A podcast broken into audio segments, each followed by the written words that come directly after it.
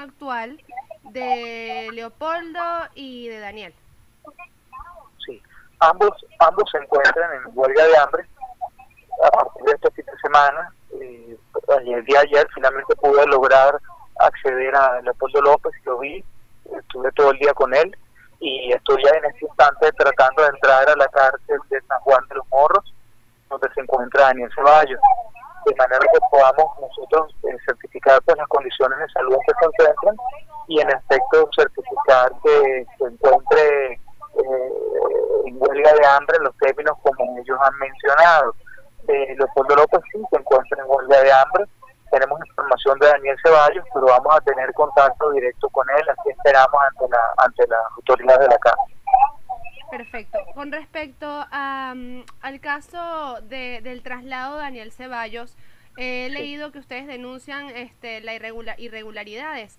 ¿Cuál ha sido el proceso que no ha no, no, que se ha debido cumplir y que no fue? Sí, mire, una decisión de, de la trascendencia de ese tipo, cambia un individuo del lugar donde se encuentra a otro lugar, pues tiene necesariamente que cumplir una serie de requisitos.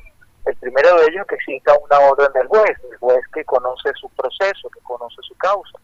Y esa decisión no puede ser una decisión arbitraria.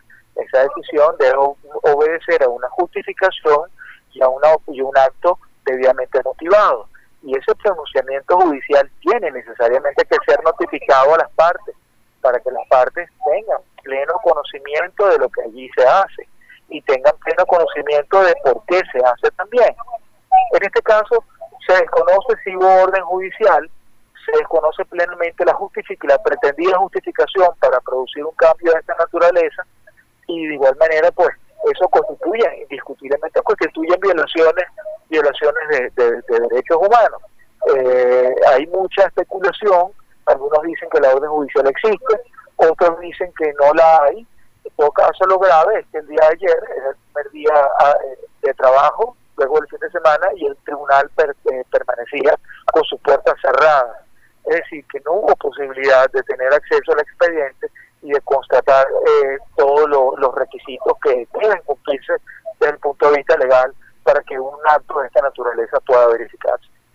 Ok, se dice, bueno, el presidente Nicolás Maduro creo que hizo referencia a, una posibilidad o un plan por parte de Leopoldo López y de Daniel Ceballos de, escaparse de la, de la cárcel.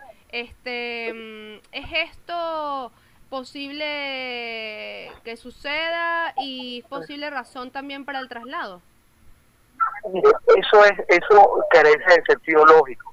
Y en primer término, porque la cárcel militar de Ramo Verde es una cárcel de máxima seguridad y que tiene un, grupo de, oficiales militares eh, bastante numeroso y las características de la estructura de la cárcel hacen prácticamente imposible una fuga. Ahí hay cuerpos policiales de, militares de diversa naturaleza, hay inclusive fuerzas especiales custodiando el canal, cámaras este, en todos los lugares, es, un sitio que es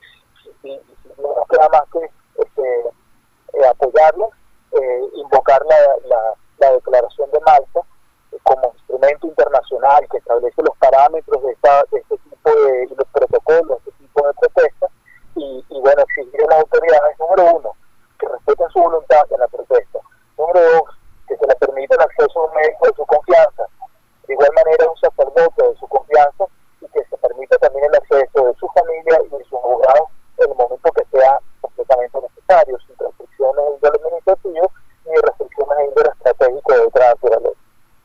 Ok, eh, ¿por qué razón un preso político no debe estar o no puede estar en una cárcel común? Eh, partiendo de esa premisa, tenemos que manifestar que en un país democrático, en primer lugar, no deben haber presos políticos. Es decir, una persona que exprese sus ideas, sus pensamientos, de disenso hacia el establishment de un país, un país con un sistema democrático, con un régimen constitucional, pues nadie puede ser encarcelado por esa finalidad. En los países en donde se han ocurrido, han ocurrido hechos de esa naturaleza, se, eh, se estila colocar a los presos políticos en, cárcel, en cárceles distintas, porque son personas que están que son eh, privadas de libertad por sus ideas, no, no están detenidas por actos criminales, no son sujetos de alta peligrosidad social y, y, en principio pues son colocados en unos, unos centros carcelarios de mínima seguridad. Eh, Daniel Ceballos está incorporado aquí, está preso en, en, un anexo de la Penitenciaría General de Venezuela, que ha sido catalogada por informes de organizaciones no gubernamentales como una de las cárceles más violentas de Latinoamérica. Y eso es parte de lo que queremos el día de hoy, acceder a la cárcel, ver en qué condiciones está, certificar si se encuentra con presos comunes, sujetos con otro tipo de, de, de, imputaciones o de señalamientos desde el punto de vista eh, criminal y tratar de buscar la manera de colocarlo en otro sitio o como los términos que le planteamos a la jueza el día de ayer, que se reconsidere la ubicación de Daniel Ceballos en otro establecimiento que, que permita garantizar su integridad física, psíquica y moral. O más allá de eso, lo que corresponde en buen derecho es que Daniel Ceballos sea inmediatamente liberado, no solamente bajo parámetros de no haber cometido ningún delito, sino bajo parámetros de ser una víctima de una circunstancia, de una situación de sistemática e incesante violación de derechos humanos. ¿Qué significa que tanto Daniel Ceballos como Leopoldo López tengan una orden de, de, por parte de la Comisión Interamericana de Derechos Humanos y que de alguna manera está siendo desafiada por el gobierno nacional? Mire, eso significa que, que eh, el gobierno de Venezuela eh, no ha cumplido con sus compromisos ante la comunidad internacional. Eh, recuerden que específicamente en estos casos, Daniel Ceballos y Leopoldo López, también se ha, emitido pronunciamientos el, alto comisionado de derechos humanos de las Naciones Unidas, el Comité contra la Tortura, el grupo de detenciones arbitrarias, que son los organismos más relevantes en materia de protección de derechos humanos a nivel mundial de la Organización de las Naciones Unidas. Y a estos pronunciamientos no solamente se suma la medida cautelar de la Comisión Interamericana de Derechos Humanos, sino también pronunciamientos de Amnistía Internacional, Human Rights Watch y otras organizaciones no gubernamentales de altísimo prestigio a nivel mundial, más el pronunciamiento de presidentes en funciones, expresidentes, eh, parlamentos eh, que día a día se suman a levantar su voz frente a esta situación grave de violación de derechos humanos. ¿En qué se traduce? Bueno, el Estado de Venezuela no cumple con sus compromisos internacionales, no cumple con los pactos internacionales que ha suscrito. Esa es el, Estado de Venezuela tiene como miembro de la Organización de las Naciones Unidas, como, como parte de, su, de su activismo en materia de derechos humanos, tiene la obligación de darle cumplimiento a todas las recomendaciones emanadas de este organismo y también como parte de la Comisión Interamericana de Derechos Humanos. No existe ninguna justificación desde el punto de vista legal ninguna justificación desde el punto de vista del derecho internacional de derechos humanos que permita o que justifique la privación de libertad de estos venezolanos y menos aún en las condiciones en que actualmente. Eh, eh, Leopoldo López eh, grabó un video desde la cárcel de Ramo Verde solicitando el apoyo, bueno, de todos los venezolanos y a concentrarte, concentrarse este día sábado en manera de protesta. Pero además, el día de ayer salió un audio, no sabemos eh, si, si realmente son sus voces o no, entre Daniel, con una conversación que ya, bueno, ya usted debe saber, entre Daniel Ceballos y Leopoldo López. ¿Qué puede comentarnos con respecto a esto? Le, agradezco mucho su pregunta. Nosotros hemos escuchado ese audio con detenimiento y tengo que certificarle, como abogado criminalista, lo siguiente. Número uno, el audio contiene eh, frases que están entrecortadas y se escucha inequívocamente los cortes de edición. Se trata de una conversación que tiene voces montadas una sobre otras. Eh, eh, incluso cuando se revisa de manera directa, hay frases que son incoherentes esto es un montaje de verdad muy, muy, muy, muy mal hecho, muy mal estructurado, incluso desde el punto de vista técnico. Y eh, de la revisión que hicimos detallada de ese audio, una, eh, en donde se evidencia, te insisto, los cortes de edición, incluso existen sonidos en cada corte de edición al término de cada expresión que se menciona allí. Eh, también hay frases, hay muchas voces que no se corresponden a, a Leopoldo López ni a la voz de Daniel Ceballos. Esto lo estamos sometiendo nosotros a estudios, a estudios criminalísticos para determinar con un osciloscopio y, todo el, equipamiento técnico correspondiente para demostrar que no se trata de coherencia en la, en la modulación de las voces, así como también se hace, son muy evidentes los cortes de edición. Y todo este trabajo se está haciendo con la finalidad de intentar una acción penal que determine no solamente la ilegalidad, no, no solamente determine el carácter fraudulento de ese video, sino también que se establezcan las responsabilidades.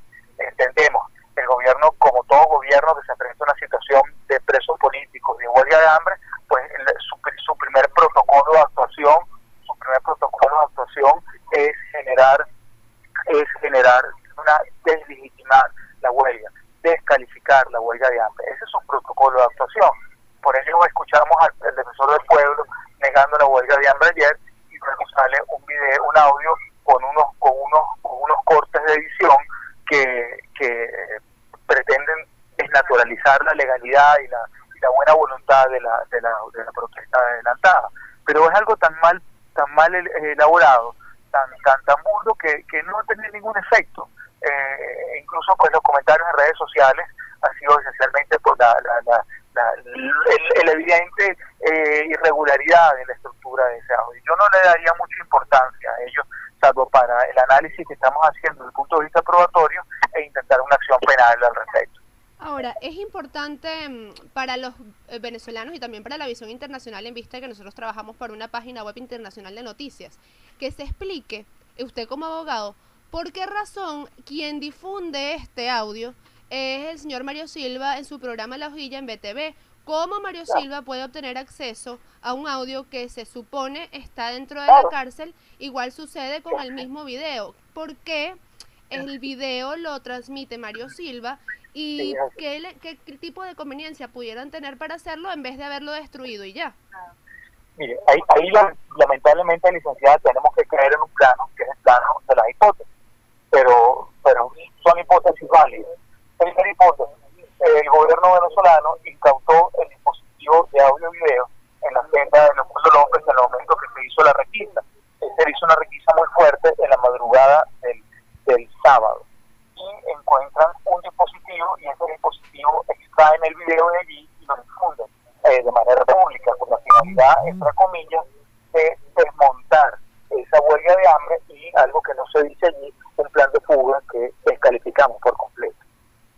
Eso es un escenario posible, pero si se trató de un, de un, de un eh, documento audiovisual colectado durante un procedimiento policial de allanamiento, de registro carcelario, pues se trata de una evidencia índole criminal, cuyo caso en las autoridades militares que participaron en este procedimiento y el mismo Mario Silva estarían incurriendo en una situación irregular y como tal carece de valor probatorio.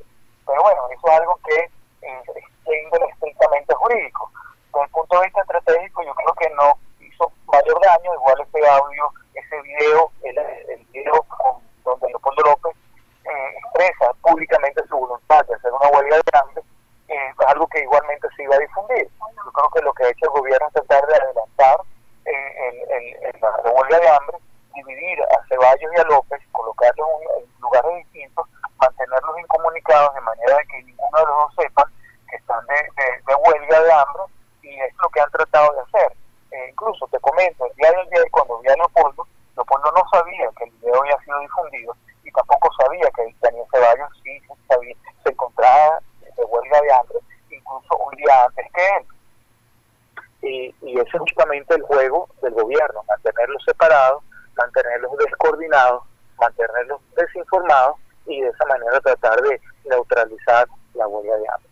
Ya nosotros estamos en Venezuela acostumbrados a este tipo de, estrategias del gobierno venezolano, de siempre tratar de descalificar, de desmantelar, de desnaturalizar, de, pretender que tenga eficacia cualquier tipo de protesta o reclamo que se realiza en, su contra. Es legal, y esto para, para finalizar ya porque sé que está muy ocupado, ¿es legal que en la, en la cárcel, en las mismas celdas donde esté eh, donde estaban Leopoldo y Ceballos, donde de repente tenían contacto, ellos hayan podido ser escuchados con un micrófono secreto o algo de ese tipo? O sea, eso es legal, eso es permitido. No, mire, es que la, en, Venezuela, por disposición de nuestra constitución y de, y de diversas leyes hay una ley especial, protege la intimidad de las comunicaciones. Una la, la conversación, una conversación que se haga telefónica, una conversación que se haga con sonido al natural entre dos personas están protegidas por un derecho a la intimidad y la única manera que pueda ser interceptada, captada o eh, obtenida mediante mecanismos de audio o de video o ambos es a través de una orden judicial, orden judicial que no existe en este caso. Pero el audio que ellos han difundido el día de ayer, te puedo asegurar que muy evidentemente se trata de un montaje, se trata simplemente de cortes de edición de frases recabadas por parte de él. Pero esto genera algo más contundente, que se nota que dentro de las celdas eh, ellos los, los graban. Entonces tienen tiempo grabándolo, tienen tiempo captando sonidos y los sonidos, algunos de ellos que les pertenecen, otros que no les pertenecen, hacen ediciones y hacen una, hacen lo que se conoce como una audiocomposición para tratar de generar una estructura de una idea con, con algunas frases recabadas de, de, diversas, de diversos contenidos. Eso ya lo sabíamos, que a, que a Leopoldo López, a Daniel Ceballos les graban, les colocan micrófonos en, sus en sus celdas, incluso te puedo asegurar que en el, en el lugar, en la oficina donde yo converso como abogado con ellos y, que bajo parámetros constitucionales las conversaciones abogado-cliente son confidenciales, tienen que ser confidenciales, todas esas conversaciones abogado-cliente son grabadas, no solamente con audio, sino también con cámaras que están colocadas ahí de manera evidente. Entonces eso, eso forma parte de todo el, del tratamiento psicológico o el, mal, el, maltrato psicológico que han sido víctimas Daniel Ceballos y Leopoldo López en la cárcel militar, constantemente sometidos a, ser grabados, a tener a, ser obtenidas sus, declaraciones y, y a ser objeto de manipulación como en efecto hemos visto en la noche de ayer.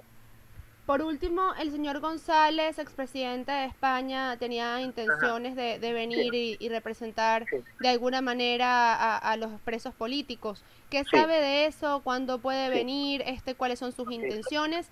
Y al final, ¿qué va a pasar con eso? Yo me mantengo en constante comunicación con el presidente, con el presidente Felipe González. Él tiene toda la intención y el deseo de venir a Venezuela pero va a venir a Venezuela para asistir al juicio que se, adelanta en contra de Leopoldo López. La próxima sesión de juicio está prevista para el lunes primero de junio. Él no va a venir ese día, pero va a venir otro día sin anunciarse que se tenga una audiencia oral con la finalidad de asistir. Pero parte de lo que se de, lo que él desea y lo que esperamos esa visita, también que sí que sea un canal de comunicación, un canal de un canal de un canal de mediación para procurar con autoridades del gobierno de Venezuela algún tipo de actividad que permita eh, eh, la libertad de los presos políticos. Eh, yo creo que él puede ser un excelente mediador con el gobierno venezolano, lamentablemente el gobierno ha malinterpretado su presencia en el país y lo que se pretende y lo que se desea es precisamente que él actúe en, consecuencia para lograr la liberación de los presos políticos. ¿Algún otro que quiera dejar antes de concluir con la entrevista?